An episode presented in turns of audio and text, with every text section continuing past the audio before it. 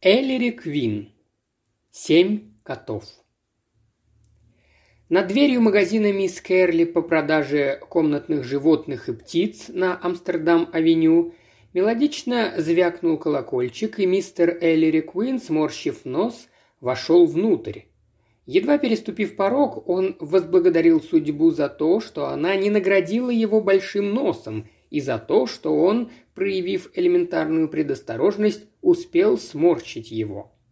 По разнообразию и силе запахов, наполнявших помещение, оно вполне могло соперничать даже с Нью-Йоркским зоопарком. Это тем более удивительно, что здесь, как мог убедиться мистер Куин, были собраны лишь очень небольшие животные. Тем не менее, его появление вызвало такую какофонию звуков – виск, лай, рычание, писк, кошачьи вопли, чириканье и шипение, что поистине удивительно, как только потолок не рухнул. «Добрый день!» – услышал он чистый звонкий голос. «Я мисс Кэрли, что вам угодно?» И посреди этого беснующегося бедлама Куин увидел устремленную на него пару прелестных живых глаз. Разумеется, заметил он не только глаза. У девушки была точеная фигурка и очаровательные ямочки на щеках, личико ее обрамляла масса золотисто-каштановых волос, но именно глаза привлекли особое внимание Эллери. Покраснев, мисс Керли повторила свой вопрос. «Прошу прощения», – поспешно ответил Эллери, переходя к делу, ради которого пришел сюда. Насколько я могу судить, в этом царстве четвероногих и пернатых не существует прямой зависимости между силой легких его обитателей и их э, запахом, с одной стороны, и размерами с другой. Ну что же, век живи, век учись. Мисс Керли, не мог бы я приобрести у вас не слишком шумного, обладающего приятным запахом песика, с вьющейся шерсткой, чуткими полустоячими ушками и характерно изогнутыми задними лапками. Мисс Кэрли нахмурилась. К сожалению, в настоящее время ирландских терьеров у нее нет. Щенков последнего помета уже разобрали. Может быть, шотландский? Но тут нахмурился Куин. Нет, ему нужен только ирландский терьер. Никакая замена, к сожалению, невозможна. А я предполагаю получить завтра сведения из Псарин, расположенных в Лонг-Айленде», – профессиональным тоном сообщила мисс Кэрли, – «если вы оставите свои координаты». Продолжая глядеть в глаза молодой женщине, Куин заявил, что сделает это с превеликим удовольствием. Получив блокнот и карандаш, он поспешил записать свое имя и адрес. Едва мисс Кэрли увидела имя своего посетителя, как маска деловой женщины исчезла с ее лица. «Неужели вы тот самый мистер Эллери Куин, воскликнула она с восторгом. «Боже, я столько слышала о вас! И живете вы совсем рядом, прямо за углом, на 87-й улице. Просто потрясающе! Я и думать не могла, что встречу». «Я тоже», – пробормотал мистер Куин. «Я тоже». Мисс Кэрли снова покраснела и машинально поправила прическу. «Одна из моих лучших клиенток живет прямо напротив нас, мистер Куин. Можно сказать, моя постоянная клиентка. Возможно, вы знакомы с ней? Некая мисс Таркл, Юфимия Таркл. Она живет в большом многоквартирном доме, знаете?» «Не имею чести», – рассеянно проговорил Куин. «Какие у вас удивительные глаза. Так вы говорите Юфимия Таркл. Да, наш мир полон удивительных совпадений. Эта дама так же нелепа, как и ее имя?» «О, вы несправедливы», – строго произнесла мисс Кэрли. Хотя бедная старушка в самом деле весьма странное создание. Старушка с личиком белочки, к тому же она парализована, бедняжка. Маленькая, худенькая, весьма странная старушка, можно даже сказать, немного чокнутая. «Должно быть, держит каких-нибудь домашних животных», – предположил Куин, беря с прилавка свою трость. «Кошек, наверное». «Как вы догадались, мистер Куин?» «Да уж эти кошки повсюду», – мрачно ответил Куин. «Буквально повсюду». «Я уверена, что она вас заинтересует», – горячо произнесла мисс Кэрли. «А почему именно меня, Диана?» «Меня зовут Мэри», – застенчиво ответила мисс Кэрли. «Дело в том, что она весьма странный человек, а, насколько я понимаю, странные люди как раз вас и интересуют». «В настоящее время», – поспешил заверить Куин, тверже сжимая свою трость, – «я наслаждаюсь приятным ничего не деланьем. Но известно ли вам, в чем заключается странность ее поведения? Странность, которая едва ли не граничит с безумием. Не имею ни малейшего понятия, чистосердечно признался Куин. Уже в течение многих недель она покупает у меня кошек по одной в неделю. Куин вздохнул. Не вижу в этом ничего особенно подозрительного. Больная, старая дама, страсть к кошкам. О, это не такой уж редкий случай, уверяю вас.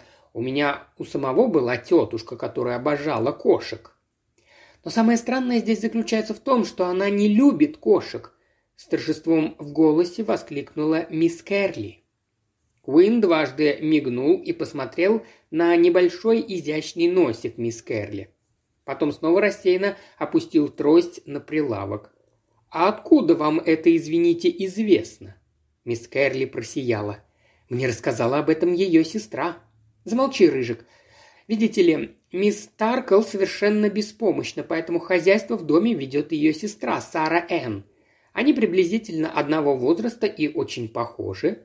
Сухонькие старушки с одинаковыми мелкими чертами лица. Обе очень напоминают белочек. Так вот, мистер Куин, примерно около года назад ко мне в магазин пришла Сара Энн и купила черного кота. Денег у нее было немного, и потому она не могла купить дорогое породистое животное, но я и подобрала для нее совершенно обычного кота. Она просила у вас именно черного кота?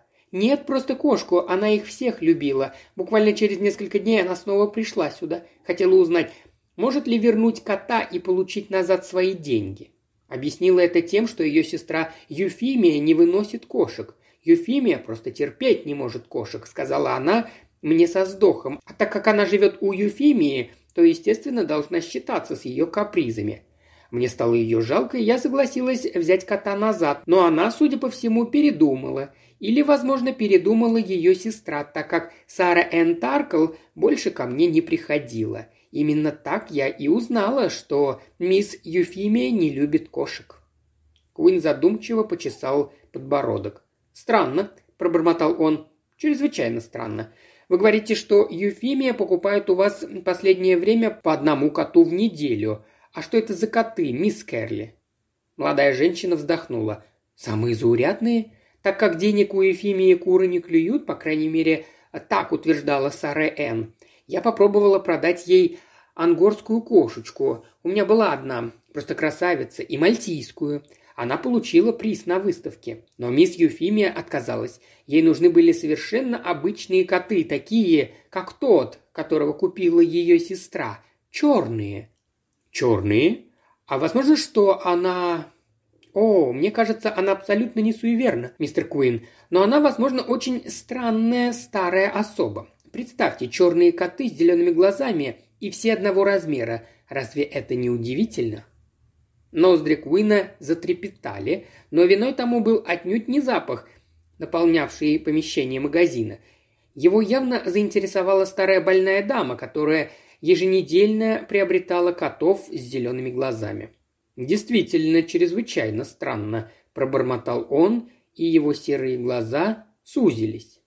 «Ага, вы в самом деле заинтересовались? Это продолжается уже пять недель, мистер Куин. Я сама буквально на днях отвезла ей шестого». «Сами? Значит, она парализована?» «О, да, она не встает с постели, ни шага не может сделать.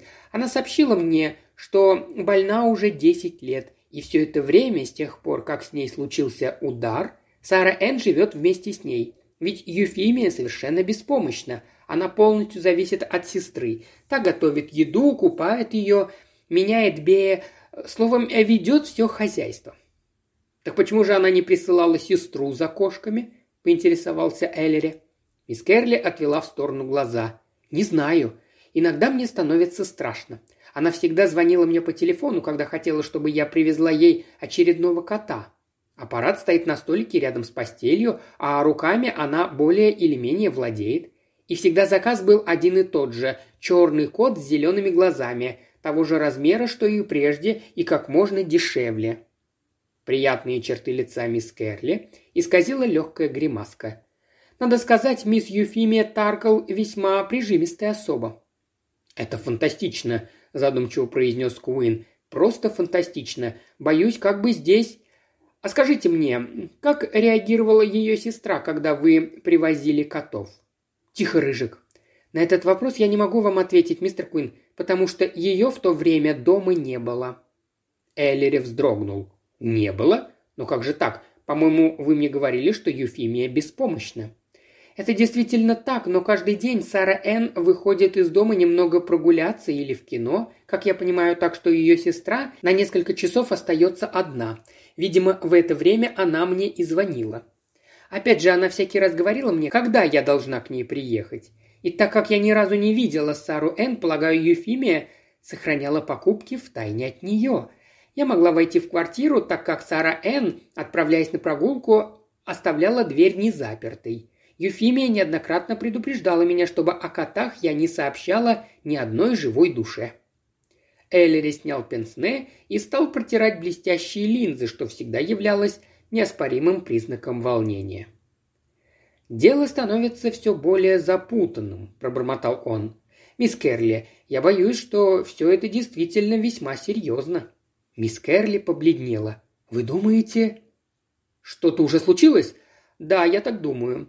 А как иначе вы сможете объяснить тот факт, что Юфимия надеялась сохранить в тайне от сестры приобретение котов? Ведь Сара Энн отнюдь не слепая. Слепая? Разумеется, нет. И у Ефимии со зрением все в порядке? Да нет, я просто пошутил. Так вот, мисс Керли, все это в самом деле крайне любопытно.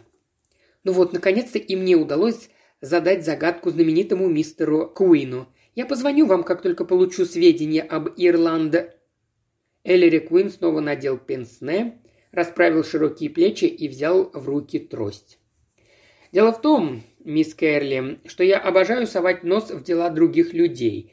В этом смысле я совершенно неисправим. Может быть, вы составите мне компанию, и мы займемся делом сестер Таркл вместе?»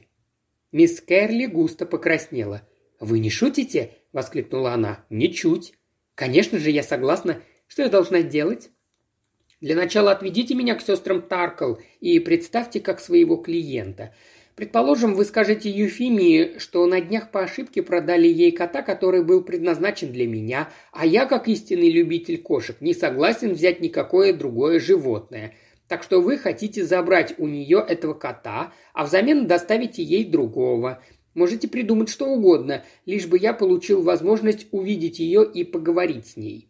Сейчас как раз полдень, так что, возможно, Сара Энн сидит каком-нибудь кинотеатре и тихо млеет, созерцая на экране Кларка Гейбла. Что вы на это скажете?» Мисс Кэрли одарила его восхитительной улыбкой. «Я просто поверить не могу, что мне так повезло. Подождите, пожалуйста, минутку. Я только попудрюсь и распоряжусь, чтобы кто-нибудь подменил меня в магазине. Я ни за что не соглашусь пропустить такое приключение». Несколько минут спустя они уже стояли перед дверью в квартиру 5С в довольно обветшалом здании в 87-й улице и молча смотрели на две большие бутылки молока, оставленные рассыльным в коридоре. На лице мисс Керли была написана тревога. Куин нагнулся. Когда он выпрямился, на лице у него тоже промелькнуло беспокойство. «Вчерашнее и сегодняшнее», – пробормотал он и, подойдя к двери, повернул ручку. Дверь была заперта. «Мне показались, вы сказали, что, уходя, Сара Энн всегда оставляет дверь незапертой. Может быть, она там, в квартире?» – неуверенно проговорила мисс Кэрли. «Или, если ушла, то случайно захлопнула дверь?» Эллери нажал на кнопку звонка. Никто не отозвался. Он позвонил еще раз, потом громко позвал. «Мисс Таркл, вы здесь?»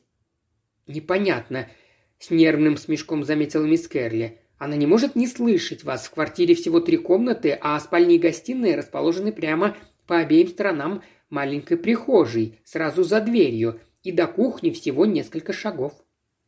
Эллери позвал снова, на этот раз во весь голос. Потом прижался ухом к дверной панели. Холл, в котором они находились, уже давно нуждался в ремонте. Краска на двери облупилась.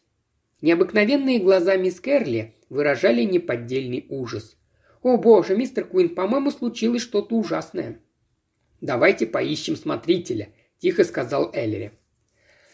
На одной из дверей нижнего этажа висела металлическая табличка, на которой было написано «Поттер, смотритель».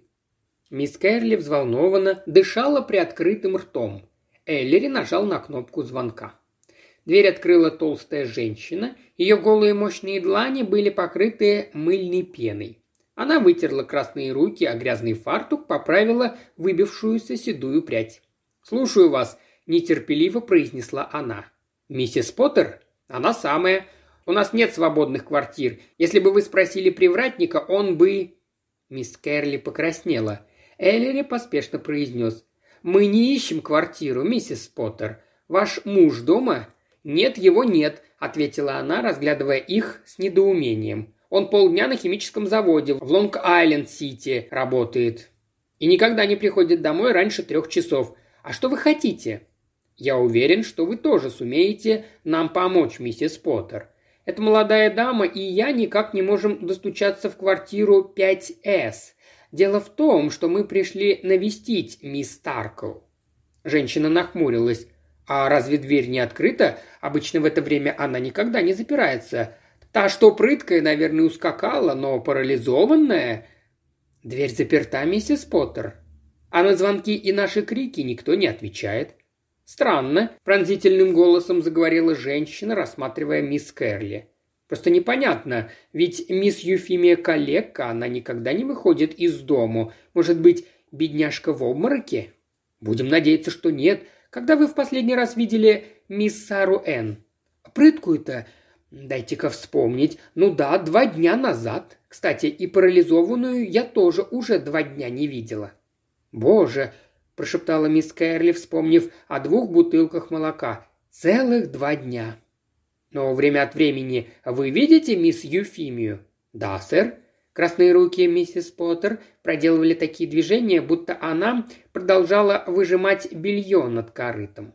Иногда днем, когда ее сестры нет дома, она звонит мне по телефону, если ей надо вынести что-то в мусоросжигательную печь или еще что-нибудь понадобится. Вот на днях я отправила письмо, которое она мне передала. Мне... мне иногда перепадает от нее кое-что. Но вот уже два дня Эллири сунул руку в карман и, зажав какой-то предмет в ладони, поднес его к усталым глазам женщины. «Миссис Поттер», – сурово произнес он, – «мне необходимо попасть в эту квартиру. Там произошло что-то неладное. Дайте мне ваш ключ». «Полиция?» – выдохнула она, заикаясь, испуганно глядя на полицейский значок, зажатый в ладони Эллири. «О, боже! Как бы я хотела, чтобы мистер Поттер был здесь!» плаксивым голосом воскликнула она. «Вы же не...» «И никому ни слова о том, что произошло, миссис Поттер». Они оставили перепуганную женщину стоять широко открытым ртом и снова поднялись на лифте на пятый этаж. От волнения у мисс Кэрли побледнели даже губы. «Быть может, вам лучше не входить туда вместе со мной?» Вставляя ключ в замочную скважину, любезно произнес Эллери мы можем застать там не очень приятную картину. Я...» Внезапно он замолчал и опустился на корточки. За дверью определенно кто-то был. Послышался шум шагов и какое-то шуршание, будто что-то тащили по полу. Эллери повернул ключ, а потом быстро крутанул ручку двери. Мисс Кэрли тяжело дышала за его плечом. Дверь приоткрылась примерно на полдюйма, но дальше не пошла. Шаги удалялись. «Забаррикадировали дверь», – пробормотал Эллери. «Отойдите-ка немного назад, мисс Кэрли». Он отступил на шаг и с силой налег плечом на дверь. Раздался громкий треск, дверь распахнулась, и сломанное кресло повалилось на пол. «Опоздали!» «Пожарная лестница!» – вскрикнула мисс Кэрли. «В спальне, налево!» Эллери вбежал в просторную комнату, где стояли две двуспальные кровати, и бросился к открытому окну но на пожарной лестнице никого не было. Он посмотрел вверх, железная лестница изгибалась и исчезала в нескольких футах над окном. «Кто бы это ни был, боюсь, он уже на крыше», – сказал Эллери, отходя от окна и закуривая сигарету. «Хотите закурить? А теперь давайте-ка все осмотрим. Заметили что-нибудь интересное?» Мисс Керли указала дрожащим пальцем. «Это ее! Ее постель! Та, что смятая, но где она сама? Другая кровать была аккуратно застелена кружевным покрывалом. Постель же мисс Юфимии Таркл находилась в полном беспорядке. просто не сорваны, матрац распорот, подушки изорваны. Мисс Юфимия исчезла, лишь в центре матраца, где она лежала, осталось углубление. Эллери неподвижно стоял, разглядывая кровать. Потом он обошел спальню, раскрывая двери шкафов, заглядывая внутрь и вновь закрывая их. Затем в сопровождении мисс Кэрли, которая не отставала от него ни на шаг и все время боязливо оглядывалась через плечо, заглянул в гостиную, на кухню, в ванную. Кроме них в квартире не было ни души. И за исключением постели мисс Таркл все было в полном порядке. Тем не менее, на каждом предмете лежал какой-то мрачный отпечаток. Зловещую атмосферу еще больше подчеркивала поистине кладбищенская тишина, царившая в квартире. На полу, почти под кроватью, стоял поднос с остатками пищи, на нем же лежала посуда и приборы. Мисс Керли зябко поежилась и придвинулась ближе к Эллере. «Здесь так... так неуютно», — сказала она, облизывая губы. «Где же мисс Юфимия и ее сестра? И кто был тот, тот человек, который забаррикадировал дверь?» «Но что еще интереснее», — тихо произнес Эллери, глядя на поднос с едой. «Где же семь черных котов? Красавец, которого приобрела Сара Энн, и шесть котов, купленных Юфимией. Где же они?» «Может быть, они выскочили из окна? Тогда этот тип...» «Может быть. Тем не менее, пока мы не можем с уверенностью утверждать, что это был мужчина. Он угрюмо оглядел комнату. Если котики и выскочили, то произошло это буквально минуту назад, потому что оконный шпингалет сломан, а это значит, что до сих пор окно было закрыто, и, следовательно, коты не могли. Внезапно он замолчал и воскликнул, резко поворачиваясь. «Кто там?» «Это я», — ответил робкий голос, и в прихожую неуверенно вошла миссис Поттер. Ее глаза были полны страха и любопытства. «А где?» «Исчезли!» Эллири внимательно посмотрел на неряшливо одетую женщину. «Вы уверены, что не видели сегодня мисс Юфимию и ее сестру?» «Уверена. Я и вчера их не видела. Я...» «Последние два дня сюда не приезжала машина скорой помощи?» «О, нет, сэр. Я понять не могу, как она отсюда исчезла. Она же шагу сама сделать не сможет. Если бы ее отсюда вынесли, кто-нибудь наверняка бы заметил. Уж привратник, во всяком случае, я только что спрашивала его, но никто ничего не видел. Мог ли ваш муж видеть кого-нибудь из них или их обеих в эти последние два дня? Нет, Поттер не мог. Он видел их позавчера вечером. Видите ли, сэр, Гарри немного подрабатывает, выполняя кое-какую работу в доме. Мисс Юфимия разговаривала с владельцем дома по поводу небольшого ремонта в ее квартире. А клейка кое-какая малярная и плотницкая работа, но тот отказался, и вот примерно месяц назад она обратилась с предложением к Гарри. Мол, не согласится ли он потихонечку, в тайне от владельца, сам выполнить эту работу. Правда, заплатить она обещала меньше, чем профессионалу. Поэтому теперь в свободное время, обычно вечерами, он работает у нее. Он у меня мастеровитый мужик, Поттер, и почти закончил работу. Красивые обои, правда? Поэтому он и видел мисс Юфимию позавчера вечером. Внезапно в голову ей, судя по всему, пришла какая-то ужасная мысль. Она выпучила глаза и негромко вскрикнула. «Я только что подумала. Если с этой старухой что-нибудь случилось, нам же никто не заплатит. Вся эта работа. А потом еще домовладелец». «Да-да», – нетерпеливо произнес Эллери. «А скажите мне, миссис Поттер, есть у вас в доме мыши или крысы?» Обе женщины были в явном недоумении. «Ни тех, ни других нет», – медленно начала миссис Поттер. «К нам время от времени приезжают морить всякую гадость». Тут все внезапно повернулись, услышав какой-то звук в прихожей. «Войдите», – резко произнес Эллери и шагнул вперед. В дверях спальни показалось смущенное лицо какого-то молодого человека. «Извините», произнес незнакомец, неуверенно глядя на Эллери и обеих женщин. «Должно быть, я ошибся квартирой. Скажите, здесь живет мисс Юфимия Таркл?» Молодой человек был высок и худ, как жерть.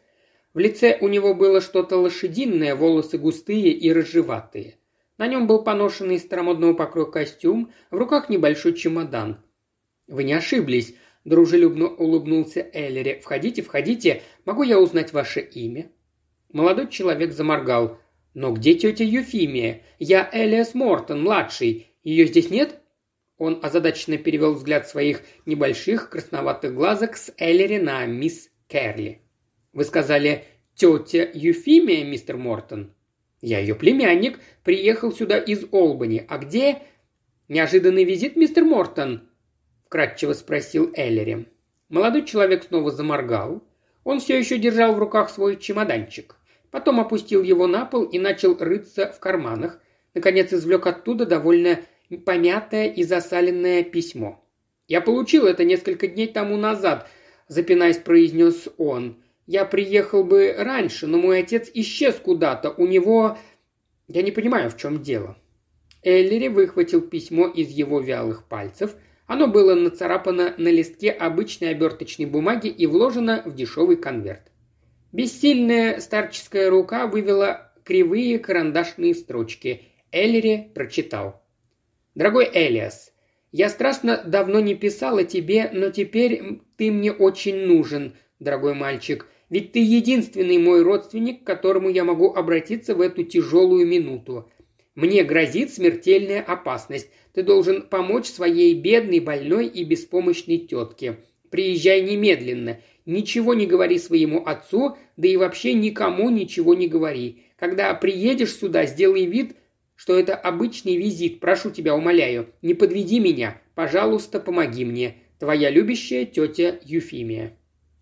«Довольно примечательное послание», – нахмурился Эллери написано человеком, явно находящимся в стрессовой ситуации. Как вы считаете, мисс Кэрли? Настоящий крик души. Никому ничего не говори, а? Да, мистер Мортон, боюсь, что вы опоздали. Опоз... Но... Лошадиное лицо молодого человека побледнело. Я пытался выехать сразу же, как только получил это, но мой отец исчез куда-то. У него, знаете ли, начался очередной запой, и я не мог его найти. Боже, подумать только. Зубы у него стучали. «А почерк вашей тетушки?» «Да, да, без сомнения». «Ваш отец, насколько я понимаю, не является братом сестер Таркл?» «Нет, сэр. Моя бедная мама была их сестрой». Мортон, дрожащей рукой, придвинул к себе стул. «Тетя Ефимия у умерла? А где тетя Сара Энн?» Они обе исчезли. Эллери коротко рассказал молодому человеку то, что ему удалось узнать. Тот был так потрясен, что, казалось, едва держался на ногах. «Я... Хм... Расследую это дело в неофициальном порядке, мистер Мортон. Не могли бы вы рассказать мне все, что знаете о ваших тетушках?» «Я знаю о них не очень много», – пробормотал Мортон. «Не видел их почти пятнадцать лет, я был тогда еще ребенком. Тетя Сара Н. изредка писала мне, а тете Юфимии я за все время получил всего два письма. Они никогда, «Я не думал. Мне известно, что после инсульта у тети Ефимии появились какие-то странности. Тетя Сара Н. писала мне об этом. У нее были деньги, не знаю точно сколько.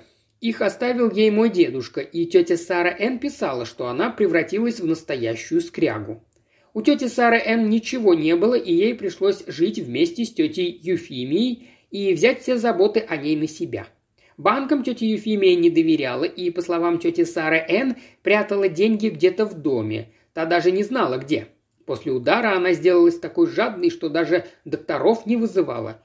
Тетя Сара Н писала мне, что они не ладят, постоянно ссорятся, и тетя Юфимия все время обвиняет ее в том, что она хочет украсть ее деньги.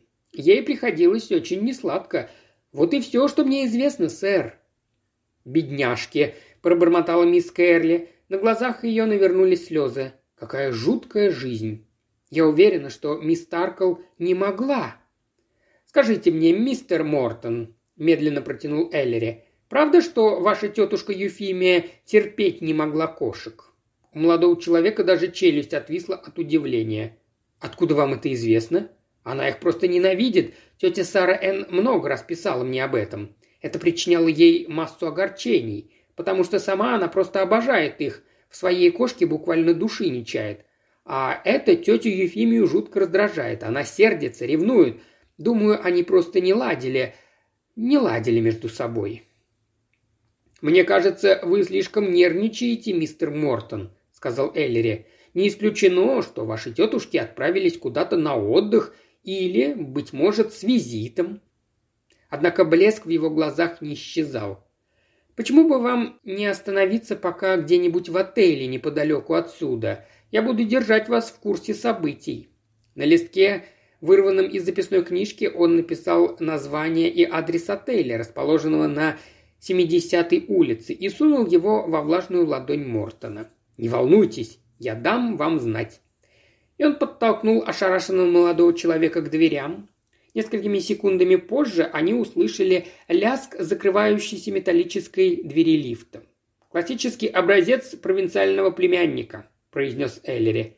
«Мисс Кэрли, позвольте мне еще раз полюбоваться вашим прелестным личиком теперь, когда вы успокоились. Нет, все-таки вы непозволительно хороши». Он потрепал ее по щеке, нахмурился, поколебался мгновение и направился в ванную. Мисс Кэрли снова покраснела и быстро последовала за ним, бросив еще один опасливый взгляд через плечо. «В чем дело?» – услышала она резкий окрик Эллери. «Миссис Поттер, перестаньте! Боже Всевышний!» «Что случилось?» – скрикнула мисс Кэрли, устремляясь в ванную. Миссис Поттер широко открытым ртом стояла перед ванной. Ее мощные длани были покрыты гусиной кожей. Издавая какие-то нечленораздельные звуки, она закатила глаза, а потом неожиданно выскочила из квартиры. «О боже!» – произнесла мисс Кэрли и прижала руку к груди. «Это... это просто чудовищно!» «Чудовищно!» мрачно подтвердил Эллери. Чудовищно, но зато кое-что начинает проясняться. Когда я первый раз заглянул сюда, я не догадался посмотреть в ванну. Думаю, он нагнулся над ванной. В его голосе и глазах больше не было иронии, лишь какая-то мрачная настороженность. Оба они замолчали. Вид любой смерти настраивает человека на минорный лад. В ванне, в луже собственной крови, безвольно раскинув лапки, лежал черный кот. Это было довольно крупное животное с блестящей шерсткой и зелеными глазами. Вне всяких сомнений он был мертв. Голова его была разможжена, кости в нескольких местах переломаны. На стенках ванны засохли сгустки крови. Орудие, которое использовала чья-то безжалостная рука, лежало тут же. Щетка для чистки ванны с тяжелой ручкой, запятнанный кровью. Итак, загадка исчезновения, по крайней мере, одного из семи котов решена, пробормотал Эллери, выпрямляясь. Забит до смерти щеткой. Судя по всему, произошло это не так уж давно, самое позднее вчера. Мисс Керли, мы имеем дело с очень опасным преступлением. У мисс Керли, однако, первый шок от увиденного уступил место гневу, и она вскрикнула. Человек, который мог так зверски убить бедную киску, просто зверь, настоящий зверь. Ее прекрасные глаза полыхали праведным гневом. Это ужасная старуха. «Не забывайте», — вздохнул Эллери, — «что она не может сделать и шагу». «Так», — произнес он немного спустя, откладывая в сторону свой изящный, но вместительный карманный набор необходимых ему инструментов. «Дело становится все более любопытным, мисс Керли. Как вы думаете, что я здесь обнаружил?» Они снова вернулись в спальню и стояли, наклонившись над подносом, который Эллери установил на ночном столике, находившемся между кроватями сестер. Мисс Керли вспомнила, что во время предыдущих визитов она видела этот поднос на постели мисс Таркл или на столике. Парализованная старуха, едва шевеля бледными губами, объяснила ей, что в последнее время она стала есть одна – Теперь было ясно, что отчуждение между ней и Сарой Н достигло той стадии, когда примирение невозможно. Я видела, как вы возились с каким-то порошком, и... Я снимал отпечатки пальцев. Эллери загадочно посмотрел на нож, вилку и ложку, лежавшие на подносе. Мой набор иногда здорово выручает меня. Вы видели, как я проводил дактилоскопическую экспертизу столового серебра? Как вам кажется, Юфимия пользовалась этими приборами во время своей трапезы? Разумеется, нахмурила брови мисс Кэрли. Вы же видите, к ножу и вилке пристали засохшие остатки пищи. Именно. И, как вы заметили, ручки ножа, вилки и ложки не покрыты гравировкой. Просто гладкая серебристая поверхность. На них должны были остаться отпечатки пальцев. Он пожал плечами. Между тем их нет. Но как же, мистер Куин, как это может быть? Кто-то стер с приборов отпечатки пальцев. Странно, да? Эллери рассеянно закурил сигарету. Но попробуем поразмыслить. Это поднос Юфимии Таркл. Это ее еда, ее тарелки, ее столовые приборы. Известно, что она ест в постели и в одиночестве, но если приборами пользовалась одна лишь Юфимия, то кто же стер отпечатки пальцев? Она сама? Но зачем ей это понадобилось? Кто-то другой? Но зачем этому человеку понадобилось стирать отпечатки пальцев Юфимии? Ведь то, что они там находились, вполне естественно, значит, кроме отпечатков Юфимии, там были еще чьи-то отпечатки. Именно потому-то приборы и протерли, следовательно, кто-то еще прикасался к приборам Юфимии. С какой целью? Я начинаю кое о чем догадываться. Крайне мрачно произнес Эллери. «Мисс Керли, не согласитесь ли вы оказать услугу правосудию?» Взволнованная мисс Керли сумела лишь кивнуть. Эллери стал заворачивать в бумагу остатки еды с подноса. «Отвезите это доктору Самуэлю Праути. Вот его адрес. И попросите сделать для меня анализ остатков пищи. Подождите, пока он не даст письменное заключение, а потом возвращайтесь сюда. Попытайтесь пройти незамеченный». «Значит, пища?» «Пища». «Вы полагаете, что она была?» «Времени для предположений у нас почти не осталось ровным голосом ответил Куин. Когда мисс Кэрли ушла, он в последний раз внимательно осмотрел комнату, даже в пустые шкафы заглянул, потом, решительно сжав губы, запер за собой входную дверь, положил ключ, который дала ему мисс Поттер в карман, спустился на первый этаж и позвонил в звонок над дверью квартиры Поттеров. Дверь открыл невысокий коренастый человек с грубыми чертами мясистого лица. Он был в шляпе, сдвинутой на затылок, за ним Эллери увидел физиономию возбужденной миссис Поттер. «Это полицейский!» – пронзительно вскрикнула миссис Поттер. «Гарри, прошу тебя, не вмешивайся в это дело!» «А, так вы детектив!» – проворчал хозяин, не обращая внимания на жену. «Я здесь смотритель, меня зовут Гарри Поттер. Я только что вернулся с завода, и жена мне сказала, что в квартире сестер Таркл произошло что-то неладное. Бога ради, что же там случилось?» «Ну-ну, не волнуйтесь, Поттер. Оснований для паники нет никаких», – произнес Эллери. «Но я рад, что застал вас дома. Мне крайне необходима кое-какая информация. Возможно, вы сумеете мне ее предоставить. Скажите, в последнее время вы или ваша жена не находили в доме или поблизости мертвых кошек?» У Поттера отвисла челюсть, а жена его даже закудахтала от удивления. Это чертовски странно, но мы действительно находили. Миссис Поттер сейчас рассказала мне, что убитую кошку нашли в квартире 5С. Мне и в голову не приходило, что старые дамы могли. «Где вы их обнаружили и сколько их было?» – резко спросил Эллери. «В подвале, в мусоросжигательной печи». Эллери хлопнул себя по ляжке. «Ну, конечно. Какой же я идиот. Теперь все понятно. Значит, в мусоросжигательной печи. Их было шесть, Поттер, верно?» Поттер открыл рот от изумления. «Откуда вам это известно? Скажите мне, бог ради». «Мусоросжигательная печь», – пробормотал Эллери, покусывая нижнюю губу. «Значит, остались кости, черепа?» «Да», – ответил все еще озадаченный Поттер. «Я сам их обнаружил. Я ведь каждое утро чищу эту печь, выгребаю оттуда пепел. Шесть кошачьих черепов и целая куча мелких костей. Я скандалил с жильцами, пытаясь узнать, какой идиот спустил их в мусоропровод, но никто, конечно, не сознался. Все это случилось не в один день, конечно. Тянулось, наверное, недели 4-5. Я обнаруживал по одной кошке приблизительно в неделю. Паршивые кретины. Попались бы они мне. Вы уверены, что их было именно шесть? Уверен. И больше ничего подозрительного? Нет, сэр, ничего. Благодарю вас. Не думаю, что у вас будут еще какие-нибудь неприятности. Полагаю, вам лучше всего забыть об этом происшествии». Эллери сунул в руку смотрителю банкноту и вышел в вестибюль. Оттуда направился по ступенькам вниз в подвал. Пять минут спустя он уже вновь тихонько открывал дверь квартиры 5С. Когда к концу дня мисс Кэрли подошла к дверям квартиры 5С, они были заперты.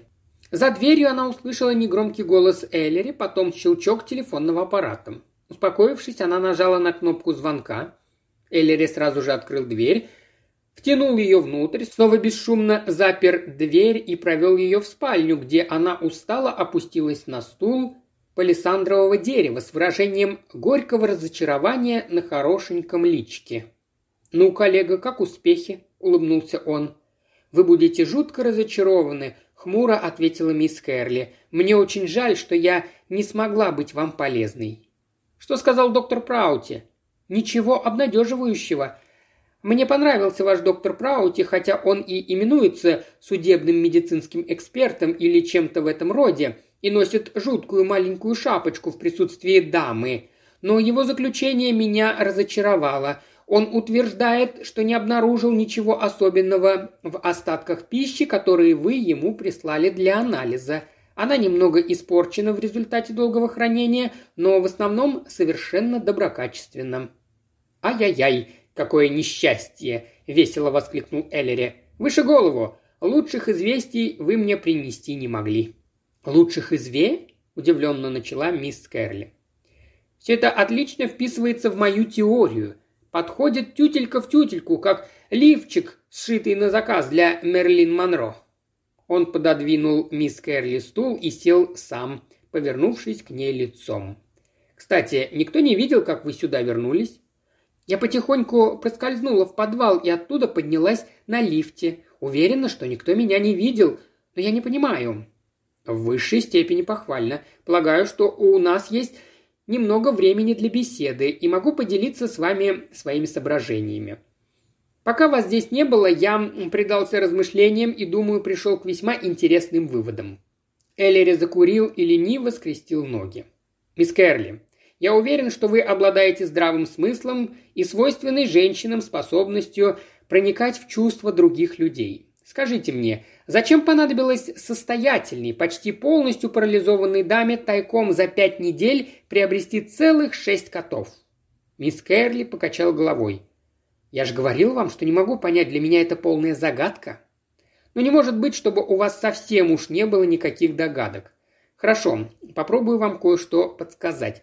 Ну, к примеру, если какая-то эксцентричная особа приобретает такое количество кошек за столь короткое время – естественно предположить, что она занимается вивисекцией, то есть опытами над животными. Но сестер Таркл вряд ли можно отнести к разряду ученых, значит, это отпадает. Вам понятен ход моей мысли?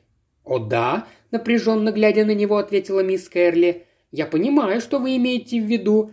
Кошки не нужны были Юфимии также и для компании, ведь она ненавидит их, верно?»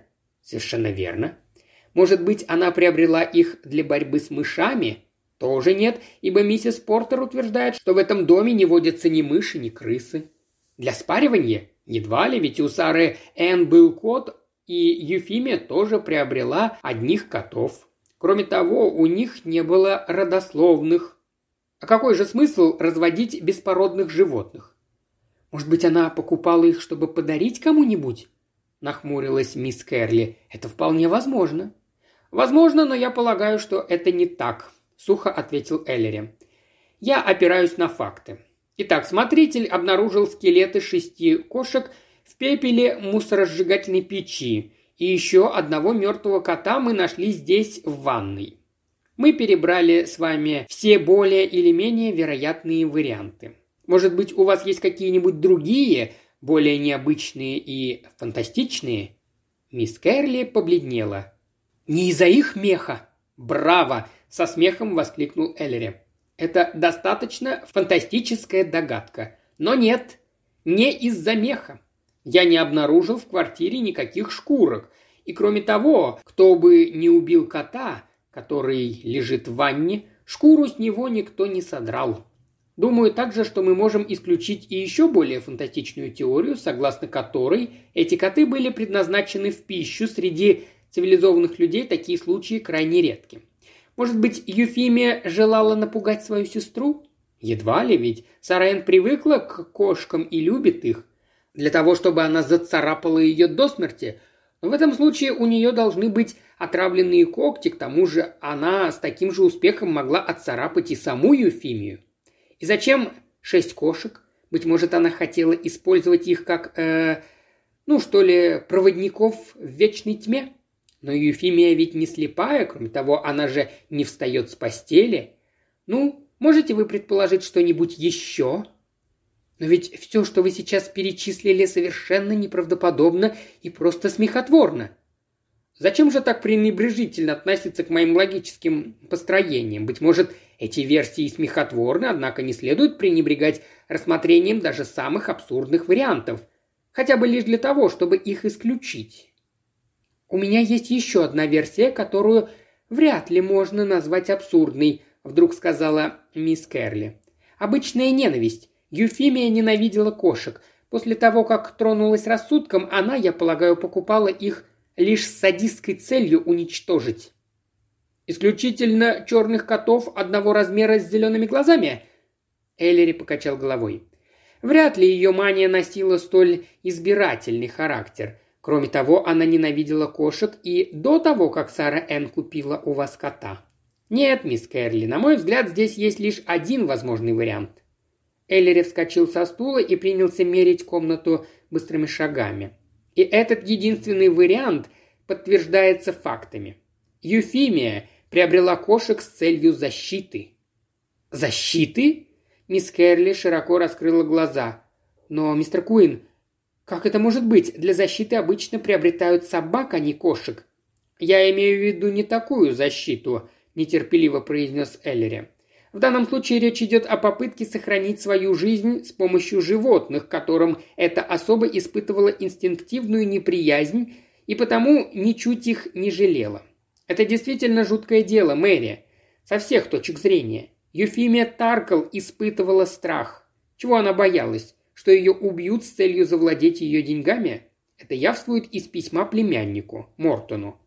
Опасения подкрепляются и такими фактами, как неоспоримая жадность, недоверие к банкам и неприязнь к собственной сестре. Каким образом кошка могла служить защитой против предполагавшегося убийства? «Яд!» – воскликнула мисс Керли. «Именно. Она использовала кошку для того, чтобы узнавать, есть ли в поданной ей пище яд. Вот вам и возвращение в средние века». Есть ли у нас какие-нибудь доказательства, подтверждающие это? Их множество. Последнее время Юфимия ела в одиночестве. Это свидетельство того, что ей необходимо было что-то сделать тайком от всех. Затем за короткий срок она приобрела у вас пять кошек. Почему? Очевидно, потому что каждая приобретенная кошка выполнила ту функцию, ради которой и была приобретена. Все они отведали пищу, предназначенную для их хозяйки, и все приказали долго жить. Все были отравлены. Поэтому ей и приходилось каждый раз заказывать новую кошку. Конечный итог – шесть кошачьих скелетов в мусоросжигательной печи. «Но она ведь не могла ходить», – запротестовала мисс Керли. «Как же она сумела избавиться от трупов животных?» «Думаю, это делала для нее ничего не подозревавшая мисс Поттер», если вы помните, она рассказывала, что Юфимия довольно часто в отсутствие Сары Н просила ее забирать у нее мусор и сжигать его в печи. Я полагаю, что завернутый мусор каждый раз был ничем иным, как трупом очередного кота. Но почему все они были черными и с зелеными глазами и одного размера? Почему? Но об этом нетрудно догадаться. Очевидно для того, чтобы ввести в заблуждение Сару Н. Та купила у вас черного кота с зелеными глазами, поэтому Юфимия и заказывала точно таких же животных. Ей нужно было, чтобы Сара Н. считала черного кота, в данный момент находящегося в квартире, своим, купленным ею самой. Естественно, это предполагает, что первым котом, которым Юфимия воспользовалась для своих целей, был кот, принесенный Сарой Н. Он и стал первой жертвой. После его гибели Юфимия тайне от сестры купила у вас другого. Разумеется, Как именно узнала Юфимия о том, что ее собираются отравить, мы никогда не узнаем. Возможно, это было простое совпадение или случай интуитивного озарения. Эти немного тронутые старые дамы – существа в высшей степени странные и загадочные. Но если она пыталась ввести в заблуждение Сару Н относительно котов, в ужасе прошептала мисс Кэрли, значит, она подозревала? Именно так. Она подозревала свою сестру в том, что та хочет отравить ее. Мисс Кэрли прикусила губу. «Не могли бы вы дать мне сигарету? Я...» Эллири молча выполнил ее просьбу. «Это самая жуткая история, которую я когда-либо слышала. Две старые женщины, сестры, практически одни в целом мире. Обе зависят друг от друга, у одной нет средств к существованию, другая – беспомощный инвалид, и в то же время обе не доверяют друг другу. Беспомощная больная не в силах защитить себя от...» Она зябко повела плечами.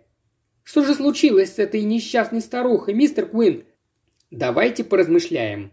Юфимия исчезла. Мы знаем, что имело место по крайней мере шесть попыток отравить ее, и все они провалились. Логично предположить, что была и седьмая попытка. И судя по тому, что Юфимия исчезла при таинственных обстоятельствах – эта седьмая попытка увенчалась успехом. «Откуда вам известно, что она... что она умерла?» «А где она?» – сухо спросил Эллери. «Есть еще одна вероятность. Она могла бежать, но ведь она беспомощна, не может ходить, даже вставать с постели без посторонней помощи. Кто бы помог ей? Только Сара Энн, которую она подозревала в желании отравить себя. Письмо племяннику доказывает, что она ни за что не обратилась бы за помощью к Саре Энн. Следовательно, бегство невозможно, а так как она исчезла, то, следовательно, мертва. Теперь следите за ходом моих рассуждений. Юфемии было известно, что ее хотят отравить, подсунув яд в пищу, и она пыталась принять свои меры предосторожности. Как же отравителю удалось преодолеть ее последний бастион защиты? Я имею в виду седьмого кота – мы можем предположить, что Юфимия заставила седьмого кота попробовать еду с подноса, который мы обнаружили. Из отчета доктора Праути мы знаем, что пища эта не была отравлена. Кот не умер от отравленной пищи. Это подтверждает и тот факт, что он был забит до смерти. Но если кот не погиб от отравленной пищи, значит не умерла и Юфимия. Тем не менее, все указывает на то, что она умерла от отравления. Следовательно, ответ может быть лишь один. Она скончалась от отравления не едой, а в процессе еды. «Я вас не понимаю», – недоуменно произнесла мисс Кэрли. «Столовые приборы!» – воскликнул Эллери. «Я уже говорил вам сегодня, что кто-то еще, кроме Юфимии, трогал ее нож, вилку и ложку. Не означает ли это, что на сей раз преступник отравил столовое серебро?» Если, к примеру, покрыть вилку тонким слоем бесцветного отравленного вещества, которое затем высохнет, то заметить это практически невозможно. Следовательно, кот, которому рукой бросали кусочки пищи, ведь кошки не пользуются столовыми приборами, останется жив. А Юфимия, воспользовавшаяся ножом и вилкой, отойдет в мир иной. С психологической точки зрения это тоже вероятно и правдоподобно – ведь вполне естественно, что преступник, предпринявший шесть неудачных попыток, в седьмой раз попытается применить несколько иную схему. Эта схема сработала, и наша дорогая Юфимия отправилась к праотцам. Но ее тело где?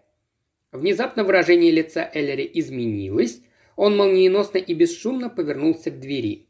Какое-то мгновение постоял в напряженной позе, прислушиваясь Затем, не говоря ни слова, опустил свою сильную руку на плечо, окаменевшей мисс Кэрли, и быстро втолкнул ее в один из стенных шкафов в спальне. Мисс Кэрли, едва не задохнувшаяся от запахов старой женской одежды, затаила дыхание.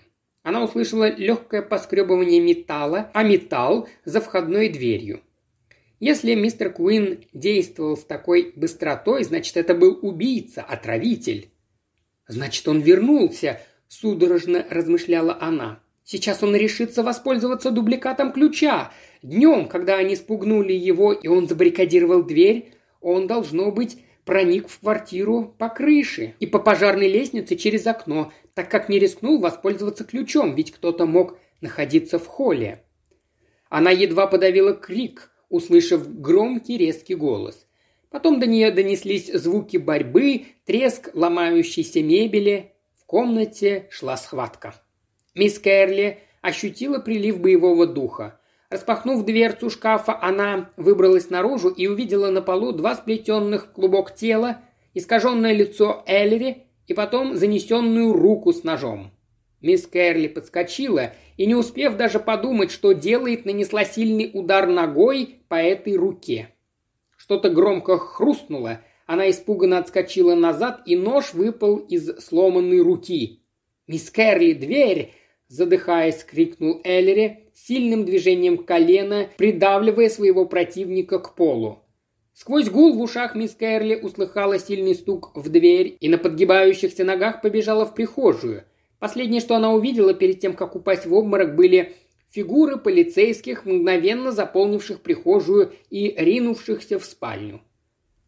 «Ну, теперь все в порядке», словно издалека донесся чей-то голос, и мисс Кэрли, открыв глаза, увидела наклонившегося над нею безукоризненно аккуратного и спокойного Эллери Куина. Она с трудом приподняла голову. «Не бойтесь, Мэри», — улыбнулся Куин. «Это не похищение, вы в полной безопасности, все закончилось. Вы на диване у меня в квартире». «Ой!» – мисс Кэрли не твердо спустила ноги на пол. «Я... я, должно быть, ужасно выгляжу. Что случилось?» «Преступник задержан. Вы заслужили отдых, моя дорогая. Сейчас я принесу чаю». «Глупости!» – резко произнесла мисс Кэрли. «Я хочу знать, как вы совершили это чудо. Расскажите, не томите меня». «Повинуюсь. Что именно вы хотите знать?» «Вы знали, что этот жуткий тип вернется?» Эллири пожал плечами. Это было вполне возможно. Юфимия отравлена явно из-за денег, которые были спрятаны где-то в ее квартире. Убили ее, скорее всего, вчера. Помните бутылку вчерашнего молока? Или, может быть, позавчера, ночью? Нашел ли отравитель деньги после того, как убил ее? И кто был тот человек, которого мы спугнули днем и который убежал через окно, забаррикадировав дверь? Это мог быть убийца. Но если он снова вернулся сюда, значит, не нашел деньги сразу после того, как совершил преступление. Возможно, у него было тогда слишком много хлопот, и он не успел обыскать помещение. Во всяком случае, думаю, мы спугнули его сразу же после того, как он распотрошил постель. Было весьма вероятно, что он так и не нашел деньги, а если это так, я знал, что он вернется еще раз, ведь в конце концов ради этих денег он и совершил преступление. Так оно и случилось. Пока вы были у доктора Праути, я позвонил в полицию, вызвав подкрепление». «Вы знали, кто убийца?» «О, да. Это было не так уж сложно. Прежде всего, этот человек должен был иметь доступ к Юфимии. Иными словами, для того, чтобы иметь возможность предпринять несколько попыток отравить ее, он должен был находиться поблизости от Юфимии или от ее пищи в течение, по крайней мере, пяти последних недель, когда началась серия покушений. Явное подозрение вызывала сестра. У Сары Н имелись мотивы для преступления. Ненависть, а, быть может, и алчность. Возможности у нее тоже, безусловно, были. Ведь именно она готовила еду, но Сару Н я исключил сразу же, и основания у меня для этого довольно веские. Кто так зверски убил седьмого черного кота? Очевидно, либо жертва, либо сам отравитель. Юфимия этого сделать не могла, так как кот убит в ванной, а парализованная женщина находилась в спальне и не в силах была сделать и шаг без посторонней помощи. Значит, кота убил отравитель. Но если отравительница Сара Н. разве способна она была забить до смерти кота? Ведь она так любила этих животных. Абсолютно исключено. Следовательно, Сара Н. невиновна. Тогда что? Понимаю вас. Что случилось с Сарой Н? Эллери нахмурился. Боюсь, что Сара Н разделила судьбу своей сестры и кота. Судя по всему, у отравителя был план убить Юфимию таким образом, чтобы подозрение пало на Сару Н. Таким образом, Сара Н, казалось бы, не должна была покидать сцену, но она исчезла. Ее исчезновение, как мне кажется, и, я полагаю, следствие подтвердит мою догадку, Говорит о том, что она случайно стала свидетельницей убийства и была убита отравителем, боявшимся разоблачения. Иначе он вряд ли убил бы ее. Вы нашли деньги? Да. Лежали почти на виду. Эллири пожал плечами. Между страницами Библии, которая всегда находилась на постели Юфимии. «А тела?» – дрожащим голосом спросила мисс Керли. «Конечно же, печь», – ответил Эллири. «Самый надежный способ избавиться от улик. Пламя уничтожает все, а кости, которые оставались, можно... Но зачем вдаваться в подробности? Вы понимаете, что я хочу сказать? Но это означает... Кто же был тот злодей на полу? Я не видела его. Может быть, это а отец мистера Мортона? О, нет. Эллири поднял брови. Это был не он. Дело в том, мисс Кэрли, что... Вы уже называли меня Мэри, застенчиво перебила она. Эллири поспешно произнес. В квартире жили лишь Юфимия и Сара Энн, тем не менее, отравитель более месяца имел доступ к еде, приготовленной для больной, и, судя по всему, никакого подозрения это не вызывало. Кто это мог быть? Только один человек. Человек, который работал на химическом заводе, лучше, чем кто бы то ни было другой, знал различные яды и мог достать их. Человек, в обязанности которого входило наблюдение за работой мусоросжигательной печи, и потому он мог легко и незаметно избавиться от костей своих человеческих жертв. Короче, подвел итог Эллери, это был никто иной, как смотритель дома Гарри Поттер.